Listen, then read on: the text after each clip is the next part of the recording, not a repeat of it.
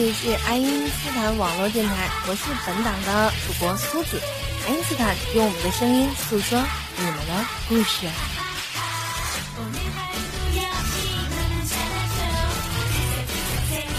那在今天呢，就让苏子带着大家一起去追忆一下我们学生时代那些个充满了憧憬与回忆的时候吧。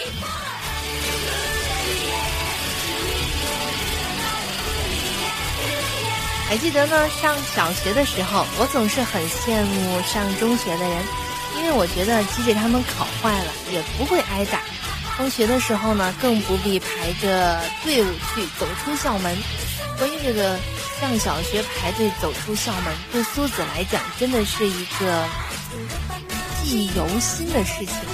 我还记得那个时候呢，放学的时候总是要排成这个四排队伍，然后。然后走出校门，其实这个都不算什么了。最主要的是，你还要举着一个牌子，上面写着你是几年几班。说实话，那个时候我很害怕这个放学排队，因为每次举着这个牌子走出校门的时候，总让我觉得万分的丢脸。那不知道在那边亲近的你们，在上学的时候。有没有排着整齐的队伍，举着班级的牌子走出校门呢？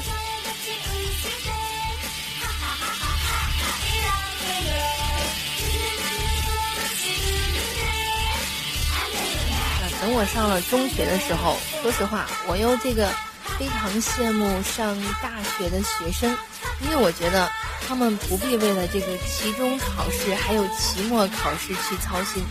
他们没有这个永远写不完的家庭作业，永远做不完的事情。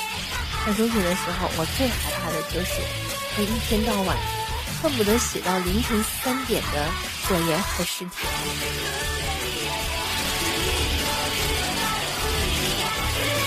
但是等我考上了大学之后呢，大学四年当中，我又非常羡慕那些已经上了班的人。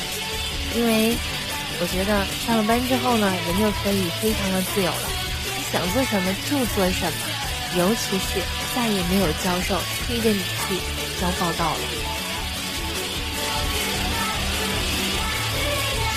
可是呢，当我工作了之后呢，面对着社会上复杂的人际关系之后，我才知道，或者说，我才深刻的体会到了学校的生活是多么的美好。尤其是当你和同事相处之后，你会发现，原来上学时候和同学之间的相处是多么的简单和单纯呐！现在想想，真正的友谊，或许只有在学生时代才会得到，因为那个时候人与人之间的相处不存在着利用和被利用的想法。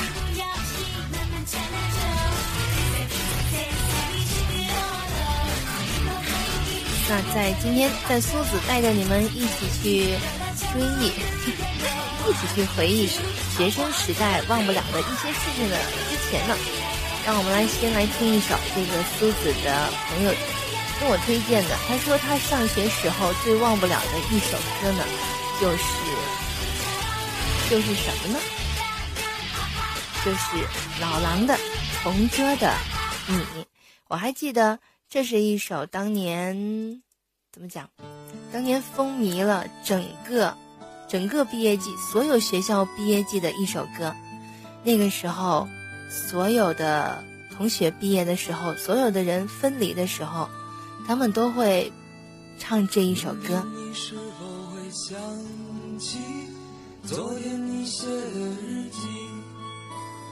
明年你是否还惦记？曾经最爱哭的你，老师们都已想不起，猜不出问题的你，我也是偶然翻相片，才想起同桌的你。谁去了多愁善感的你？谁看了你的日记？谁把你的长发盘？谁给你做的嫁衣？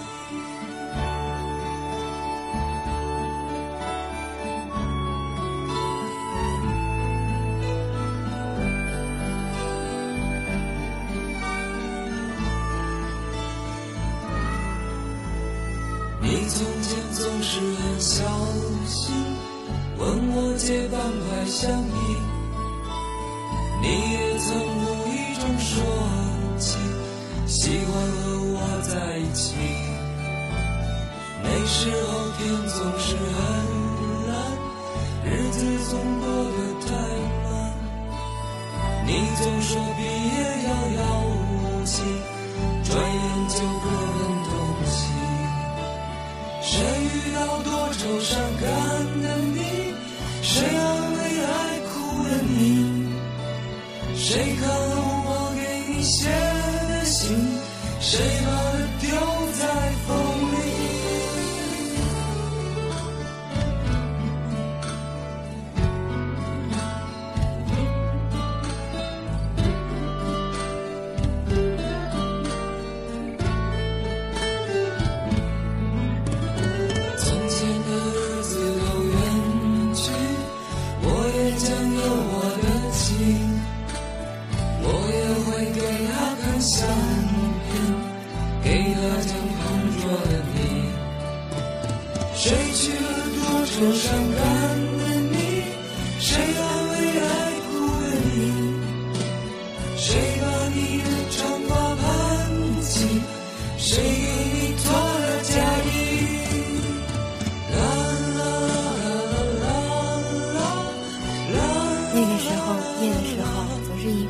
一遍的唱着这首歌，一遍又一遍的听着这首歌，然后跟自己的眼泪狂飞狂流。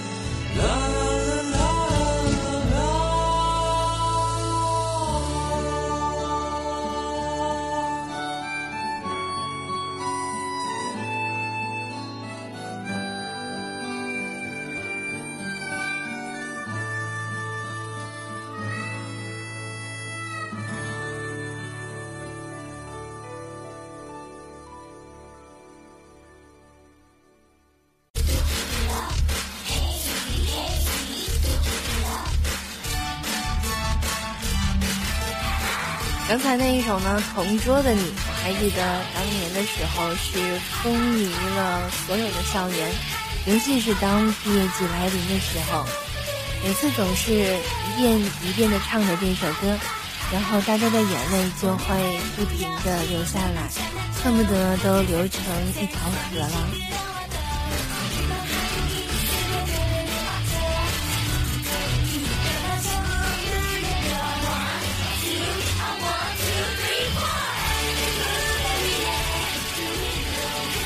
其实突然发现，我们家不是有一个坑的主播，还有一个，还有一个那么那么坑的导播。好了，继续来说我们学生时代值得回忆的那些个东西。我想排在第一位的，应该就属于红领巾吧。不知道你们还记不记得曾经的那条红色的领巾？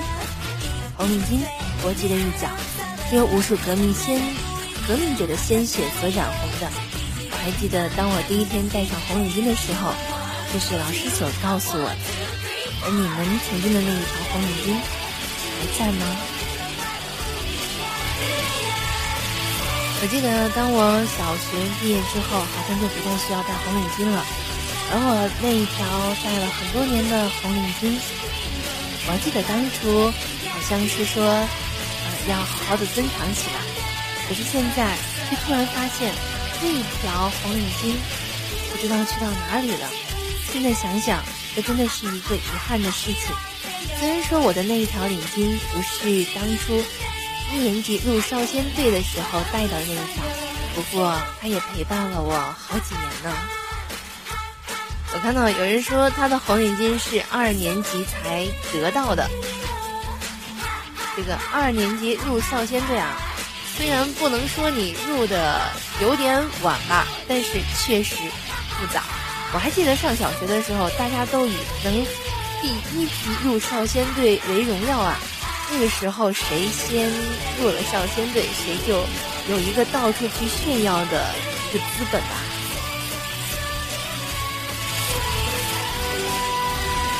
那我想说的第二个上小学值得回忆的东西，应该就是口琴。不知道你们上小学的时候有没有要求学过这个音乐课的时候有没有要求学过口琴呢？我还记得我们的口琴呢，是当时老师啊要求要求全班同学必须每人都买一个。我还记得老师要求买的是一个叫做什么船型的口琴，而我当时呢。嗯，我觉得这个船型口琴啊，没有什么特色。我跟老师说，老师给我弄一个这个重音口琴吧。我们老师说说你你这个肺活量不够，你冲你吹不了。当时的我是无论如何都不相信那个这句话的，于是呢就非得买了一个重音的口琴。结果呢，这个口琴拿到手里的时候，我确实吹不响。最后没有办法，又换回了老师最一开始要求的那一款口琴。不过，相比较红领巾而言，口琴呢，我到现在都一直还珍藏着，可以说还在。那天呢，在收拾家的时候，我找见了它，把它拿出来的时候，发现口琴的那一个盒，那个外包装的那一个硬纸壳的盒子，已经基本上就要散架了。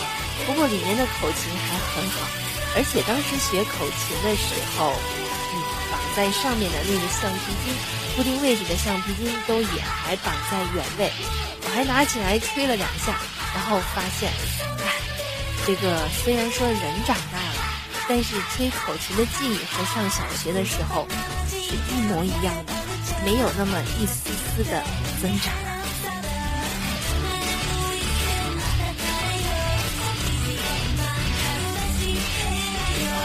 看到了，我看到那个有人说是桌子上的分界线记忆游戏啊，确实啊，那个叫做什么来着？我记得上学的时候叫做三八线，尤其是当你的男生，当你的同桌是一个男生的时候，肯定会在桌子上画上这么一条线的，甚至有的时候呢，嗯，是有人是拿这个粉笔画的，我们有的同学呢是拿这个刀子直接刻在桌子上面的。这个如果上课的时候谁越过了这条三八线的话，那么会发生各种各样不同的事情。我见过有同学告老师的，真的，我见过有同学告老师说，老师他这个过线了，他影响到我学习了。我也见过有人呢，在他的同桌不小心过了三八线的时候，拿起。拿起铅笔，用那个尖尖的地方啊，尖尖尖的铅笔尖去戳一下同桌的这个胳膊的。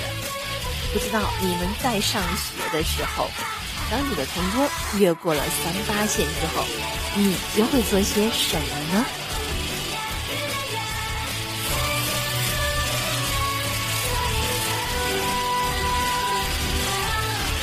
我看小小猪说，他说我的同桌是个女孩子，然后他还流了很多的汗，这个我就不太明白了。你的同桌是女孩子，你为什么要流汗呢？啊，我想是不是有一种不同的解法呢？第一，你也是女孩子，你的同桌也是女孩子，所以说你没有体会过苏子刚才说的越过三八线所产生的那些问题。那么第二个就是。你的同桌是女孩子，当你越过三八线的时候，你吃过很多苦头呢。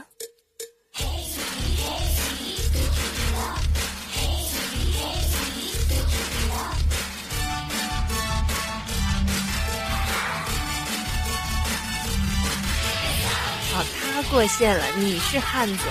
哼，小小猪，当你的女同桌不小心过线了之后，那作为这个汉子的你，又是怎么做的呢？你是不是会像顾冷一样呢？我看顾冷说这个踢板凳、抽板凳，所以板凳在他上小学的这个，在他上学的这个过程中啊，是占了很重要的一个位置了。小小猪，你是属于被欺负的，你的同桌过线了，被欺负的一定是你吗？好了，我们来听听这个第二首由苏子的一位好姐妹推荐的，她她学生时期最喜欢听的一首歌，那就是是什么呢？是来自于来自于东方神起的一首《气球》。我记得这首歌曲应该是在一九一九八零年，韩国这个，嗯，怎么讲？韩国有个歌唱前辈吧，叫五只手指头的一首知名的歌曲《氢气球》来改编的。不知道你们有没有听过这个五只手指头这个这个乐队呢？反正我是没有听说过。而这首歌呢，东方神起呢是用他们很独特的一个演奏的方式，给重新演绎了一遍。我想，重新演绎过的歌曲，不仅让很多青少年有着不同的感受与体验，更让歌迷的父母一同回味了当年那一首有趣的经典歌曲。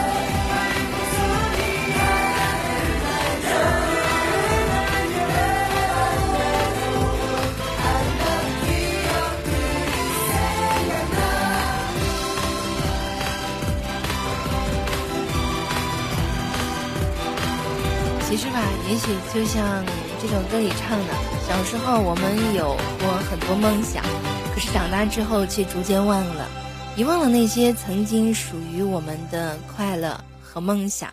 虽然我们长大了，可是很多时候，当我们孤独，当我们寂寞，当我们感到有压力的时候，还是会想，会想怎么说呢？会想渴望回到从前那个无忧无虑的年纪，那些年的笑和泪。我们一起分享，学会在痛苦中忍耐，还学会了在痛苦的时候微笑。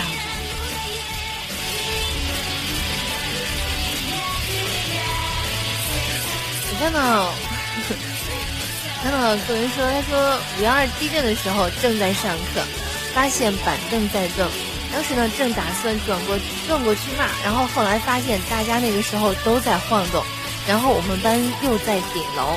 那个时候只记得班长很帅的组织我们女生先走，不要急。如果真的是很大的地震，我们都是逃不下去的，不如有一点志气。我突然很想说，你们的班长真的好厉害，在那个时候呢，居然能这么的镇定，组织大家这个去救援逃生啊。其实，在当年地震的时候呢，我还记得我的朋友他们也是说说，诶，正上课的时候，不知道为什么突然就觉得这个地在地在晃。然后呢，还以为是后面的同学在踢那个踢他的板凳，然后左右看看之后，发现大家都在说怎么怎么在晃，是不是有人在踢我的板凳？最后才冷静下来，才发现原来是地震了。刚开始面对地震的时候呢，很多人都是真的是很不怎么讲，很不冷静，很不淡定的，会有人不顾一切的往门口去冲去，然后就会发生很多。怎么讲？很多不好的事情吧。所以说，在这个时候，如果说有一个像杜勇他们班班长这么帅的班长出来的话，我想，可能真的会少发生很多不应该发生的事情。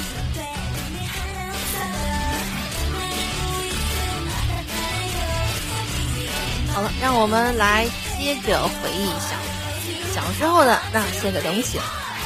嗯，再来一个。我想，如果说到阅读阅读架，或者说到这个支书的这个书架的话，可能你们有一些人会比较有印象，那有一些人呢，可能就不知道这到底是个什么东西了。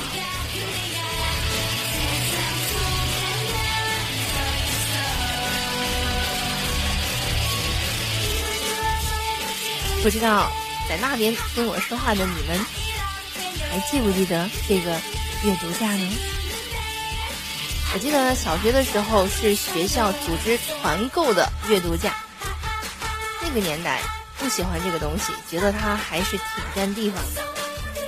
但是呢，现在想想，有这个阅读架还是挺方便的，不管是抄书啊还是干什么的，是一个非常非常实用的东西。只不过不知道现在的小学生还在用不用这个阅读架呢？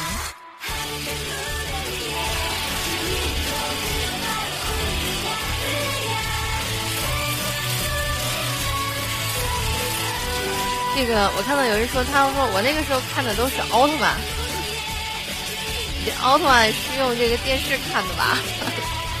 我还记得小时候看动画片，呃，那个时候总是看着。六点半、五点半、七点半，我还记得以前在这几个半点呢，会有播动画片。那个时候我，那个时候我总是每天都要看动画片的，风雨无阻，哪怕明天考试，今天也一定要看了这部动画片。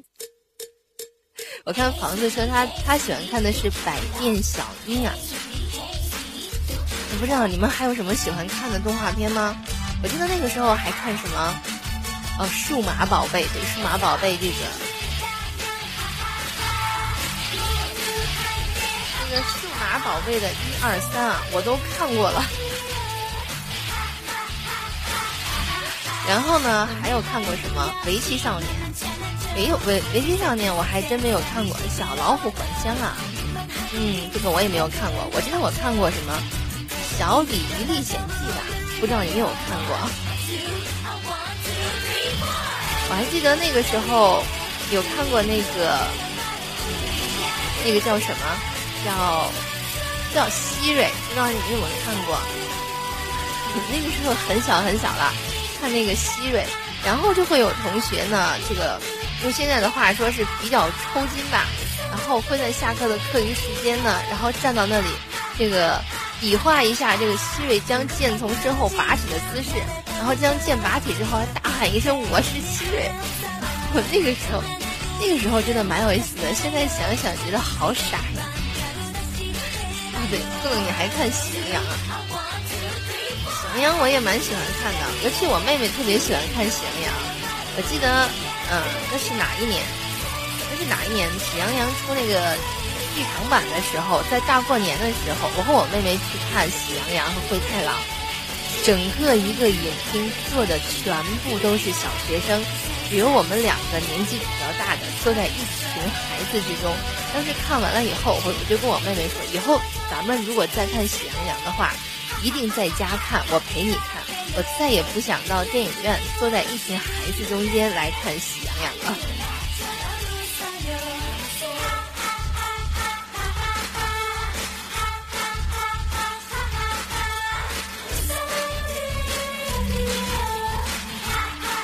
隔壁家的孩子喜欢看哪个呢？小小猪老是在你家看《围棋少年》还是《小鲤鱼》呢？那在学生时代呢，还有一个最让我们刻骨铭心的，那应该就是文具盒了吧？小学的时候，最让我们激动的时候，就是换一个新的文具盒和里面的这个相关的文具套件。我记得我用过的，呃，怎么讲？嗯，我用过两有两个文具盒，对我对我来讲记忆最深刻。第一个呢是比较实用的那种双层的，就是两边都可以打开放笔，可以放很多的笔，我觉得它非常的实用。那在第第二个文具盒，我记得当时是有一年因为考试考得比较好，然后妈妈奖励了我一个，用现在的话来讲是比较高大上的一个文具盒吧。反正当时我的那个文具盒拿到班里的时候，是引起了一个小小的轰动的，因为我的那个文具盒呢是啊那种全自动的文具盒，啊嗯，就是正反两面也是双层的正反两面，然后呢它上面有很多的按键呢，你一摁呢，然后会打开不同相应的功能，有什么转笔刀啊，有放橡皮的。还有专门用来放尺子的，我记得好像还有一个呃放大镜，还有一个是用来放这个自动铅笔铅芯的。反正就是那个东西一打开吧，它有很多 很多功能，你就觉得它像一个小小的百宝箱吧。我看小小猪说，他说他的这个文具盒是铁盒的，里面还有乘法口诀表。这个。这个文具盒怎么说呢？虽然说铁盒的文具盒在那个时候不算是高大上的，但是里面有乘法口诀表的文具盒确实是很实用的，尤其是在数学考试的时候，当你想不起来的时候，装着打开文具盒，拿一支笔或者拿一块橡皮，然后以很快的速度偷瞄一下那个乘法口诀表。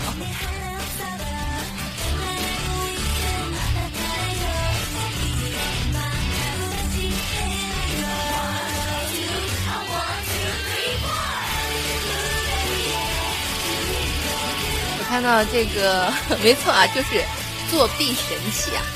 我看到我们，我是女班长，你的这个名字一定是刚刚新改的。我看到我是女班长说的，学生时代能离开橡皮筋吗？不知道你们那边跳这个橡皮筋是男生跳、女生跳，还是大家都会一起跳呢？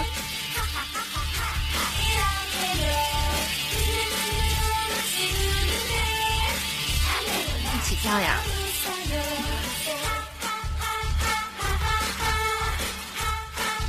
没错啊，这个其实看跳橡皮筋的话，也看跳什么的类型的。嗯，我记得如果是跳花筋的话，就只有女生在跳；如果是跳一些特定的，嗯，特定的会有男生也也跳，而且呢，有可能会比女生跳的还要好很多。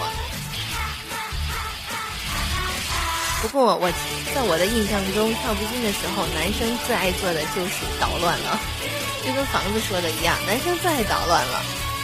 他们总是在你跳的好好的时候，然后突然来插上一脚，瞬间你的这一个，你的这一个花筋就算白跳了。好像学生时代的女生，如果不会跳皮筋的话，啊。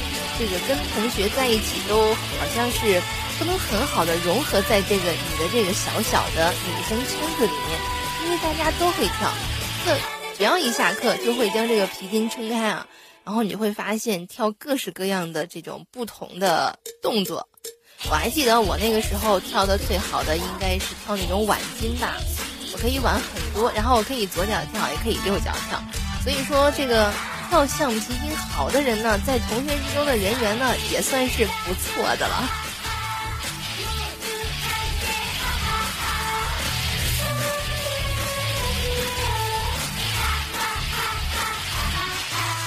我看这我是英语课代表，说我这个只能跳那种最简单的那种。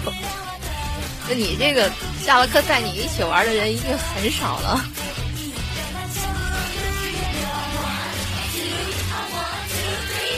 你能跳到到脖子的那种，是那个蹦起来跳的那种啊？那那个真的是很考验这个弹跳性的。这个苏子呢就不是。跳这种弹跳比较考弹跳性的这个就不适合我了，或者说是我不擅长，所以说我都是喜欢跳那种花筋。好了，说了这么多呢，让我们来欣赏一啊，同样是一个我的同学，我的同学提出他要听的一首歌呢，叫做《中学时代》，那是由水木年华所演唱的。其实最开始一直的最开始的时候呢，总觉得水木年华的这一首中学时代所描述的那一种迷茫，那一种羞涩，还有那种对爱的朦胧和少年对爱的向往，觉得从他们的歌词描述当中呢，就可以隐隐约约的看出来。穿过云朵，常让雨淋湿。我羞涩的你，何时并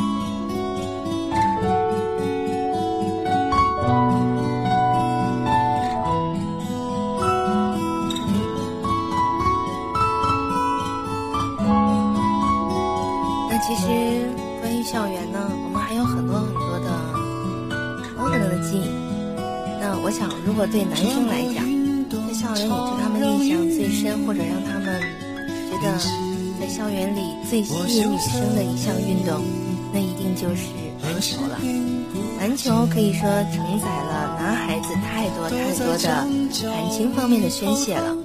快乐的时候他们会打篮球，会喜欢听篮球与地面撞击出来的跳跃声。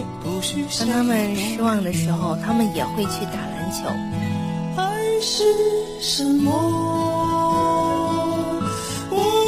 在上学的那些年中，尤其是大学的那四年中呢，或许很多男孩子都已经习惯了在明晃晃的阳光下快节奏的丢着篮球，又或者可能他们更喜欢的是在欢乐灯的球场上缓慢的拍球，然后朝着那个已然看不清的篮筐奋力一击。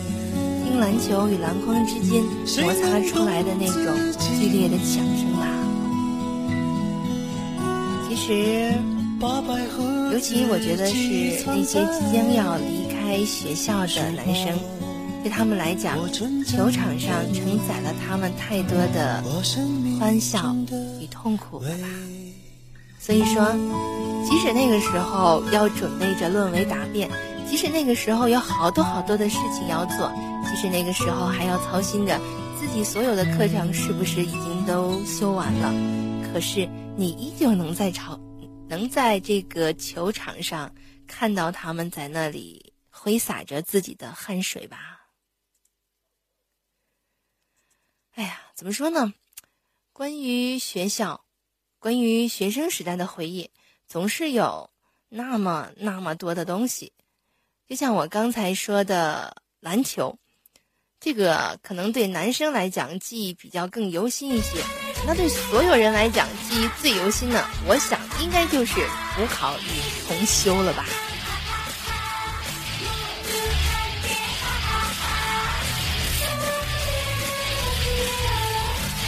一次呢，我和一位很久不见的老同学聊起了学生时代的这个话题啊。我还记得当时他的眼睛里流露出的是一种怀念与向往。他说，大学里几乎什么事情都会有第二次、第三次的机会，考试不过可以补考，补考不过可以重修。但是上班之后呢，突然一切事情都变了，好像什么事情都只允许成功，不允许失败。或者说是自己给了自己一种压力吧，他自己做不好，他对领导怀疑自己的能力。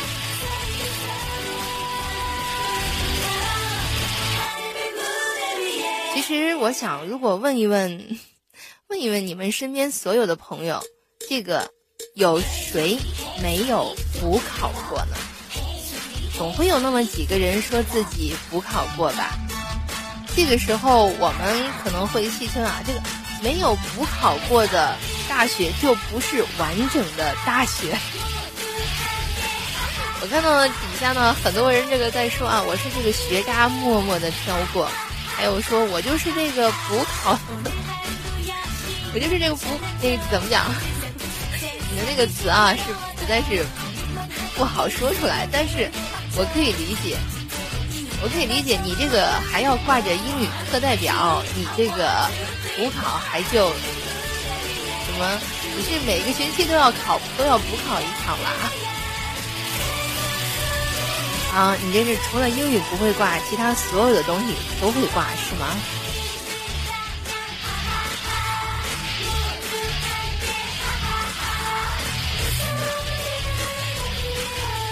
我还看到这个，我是男班长，说我这个表示啊，我这个中学还没有读完的人。什么是补考？不懂。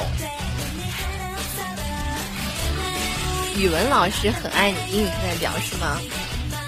那就是说你的语文总是补过了，所以说老师才是那么的爱你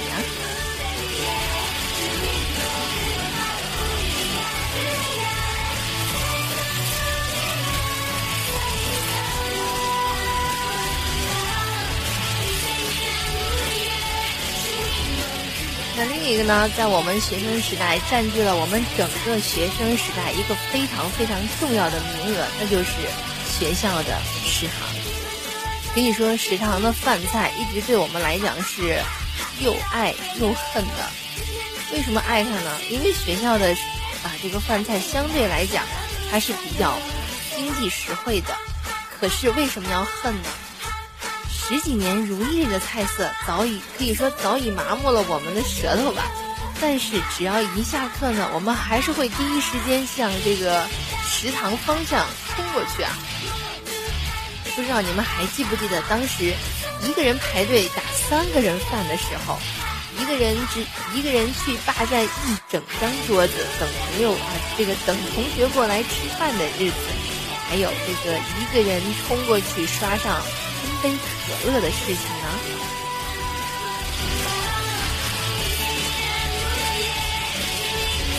还记得那个时候在食堂，很多人都发生过这种事情。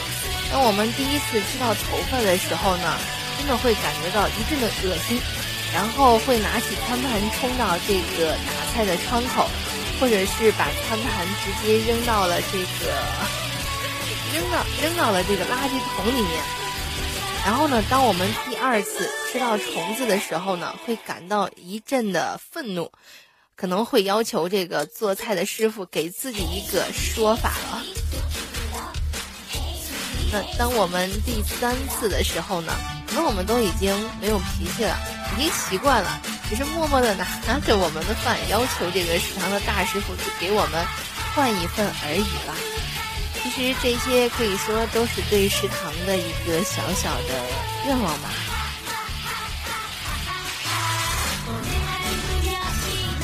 这些都是我们对食堂的一些怨念。可是当你想起来，食堂还是有一些快乐的，比如说，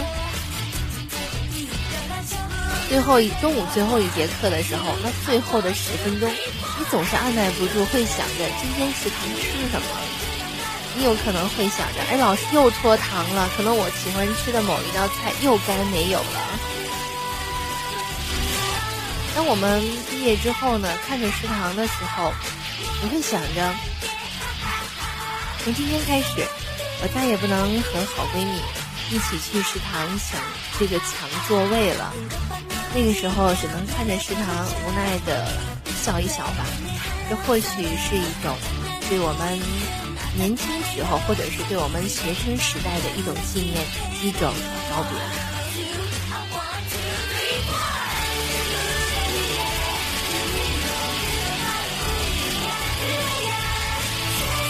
我看那个我是男班长说，他说这个现在我们食堂的菜哈还好有这个全民女神老干妈在。如果说没有老干妈了，是不是当这个您的全民老女神老干妈消失的那一天，恐怕食堂的菜你们就要疯掉了吧？不过我也看到英语课代表说，他说记得高中食堂的泡椒肉丝面是最好吃的。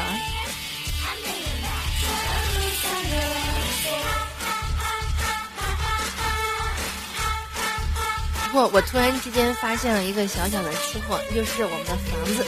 房子说，高中早上吃酱饼，中午吃砂锅米线加面条，下午吃酱饼，晚上是热米皮儿。房子，你这个一天的，你这个一天的伙食啊，说实话还是真心的不错呢。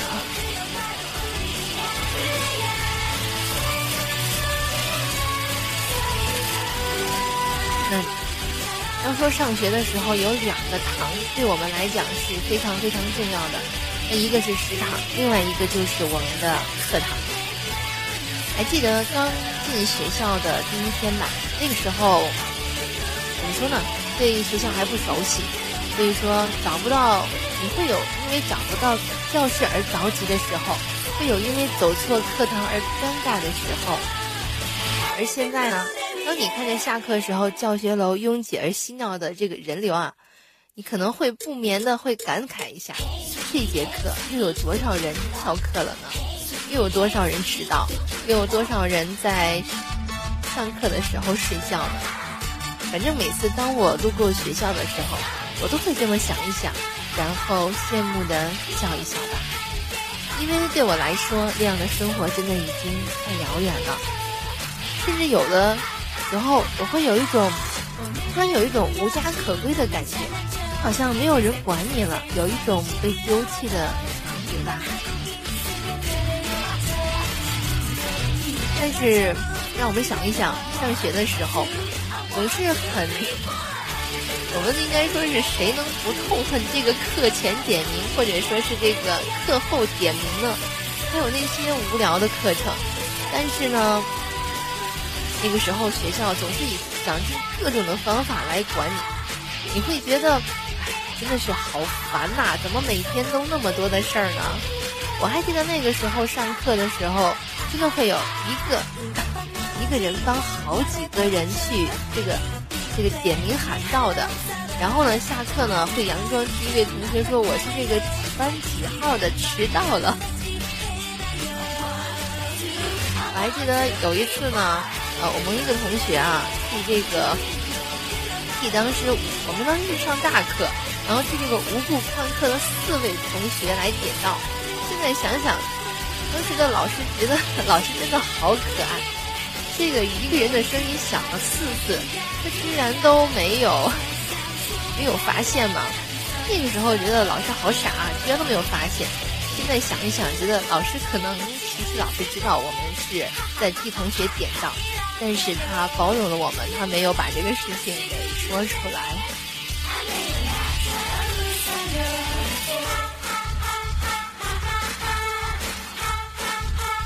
我看到英语课代表说，他说我高中的时候最喜欢去医务室玩了。医务室的阿姨老喜欢你们这些一群猴子是吗？你们一群，应该说你们这有一群皮孩子，老是去医务室玩，然后借口逃课是吗？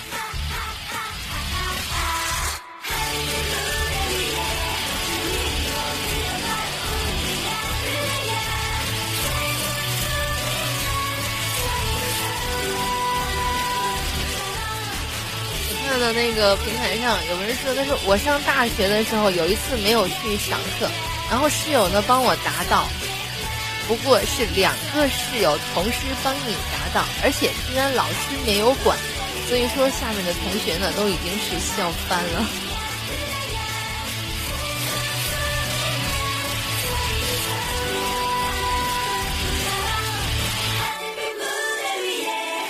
我还记得在这个上学的时候，还有一个地方是让我念念不忘的，那就是学校的图书馆。我想很多男生在刚踏进校门的时候，就应该被师兄告知过，学校的图书馆是一个充满了艳遇的好地方吧。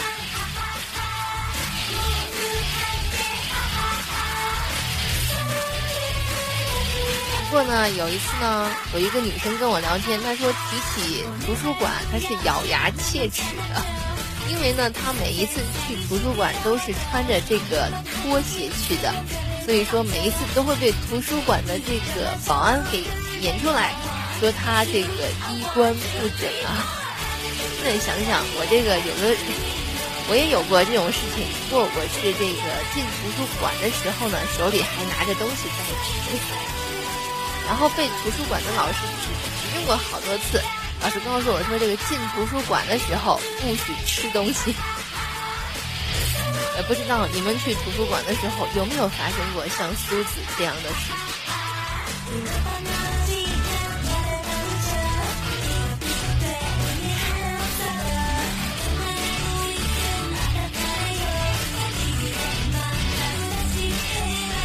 图书馆新开了咖啡厅啊！我看有人说这个操场是充满了记忆满满的地方。我还记得我们那时候上学的时候，操场呢总，不能说总是，当夜幕降临了以后，操场总是被一对一对的有情人所占据了。然后像我们这种去操场上跑圈锻炼的人呢，总会默默的数着，哎，看到了，今天又看到了几对。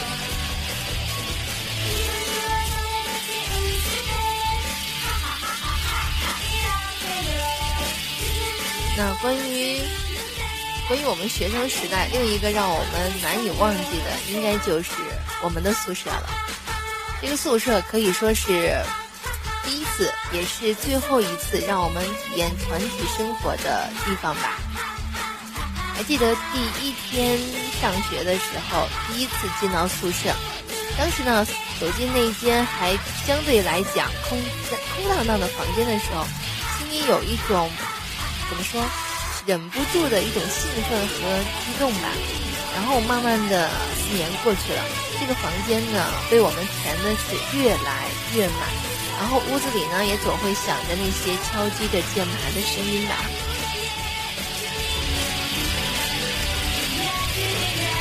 而这个卫生间呢，有的时候也会时不时的传来一些室友的这个各种不同的声响。有有人喜欢在这个一边洗澡的时候一边唱这个唱这个流行歌曲，有人唱的好听，有人那个确实只能用“鬼哭狼嚎”这四个字来形容了。我还记得那间小小的寝室呢，被我们几个人布置的是非常非常的温馨的。那个时候，每个人总喜欢有一个自己私密的小空间，所以说呢，都在自己的床上装了一个小小的围帘。当你把帘子围上的时候呢，你就会有一个属于自己的小空间。当你将帘子打开的时候呢，哎，你又会发现，你回到了一个和大家在一起共用的一个大大的、充满着温馨的房间吧。因为我们都是女生。所以说，宿舍相对来讲是比较干净的，而我们也会偶尔呢也会去男生宿舍，然后就会发现，哇，男生宿舍真的不是人可以待的地方。那个屋子里面，虽然我们去的时候呢，他们会将这个屋子收拾一下，但是你还是可以闻到很多奇怪的味道，比如说这个穿了很多天这个没有洗的衣服，这个。打完了几场球，依旧没有刷的球鞋。总之，当时我们无法想象，在这样一个宿舍他们居然也可以住了四年。总之，那一间小小的宿舍承载着我们太多太多悲，怎么讲？不能说是悲欢离合吧，承载了我们太多太多的记忆，有快乐的，有痛苦的，有同学过生日时候快乐的回忆，有考试前熬夜紧张复习的记忆，还有。某一科没有考过，或者是失恋了，或者是因为各种原因吧，痛哭时候的那些悲伤的记忆。总之，这是一个充满了回忆的地方。我还记得，当我们毕业的时候，在宿舍呢照了好多张照片，有照我们自己的，还有只照我们的宿舍的，照我们那一个睡了四年的床。照我们那一间待了四年的屋子，我记得有一篇帖子说的是毕业后一定要和自己睡了四年的床合影，但是当我按下快门的时候呢，想给他一张独照，因为四年，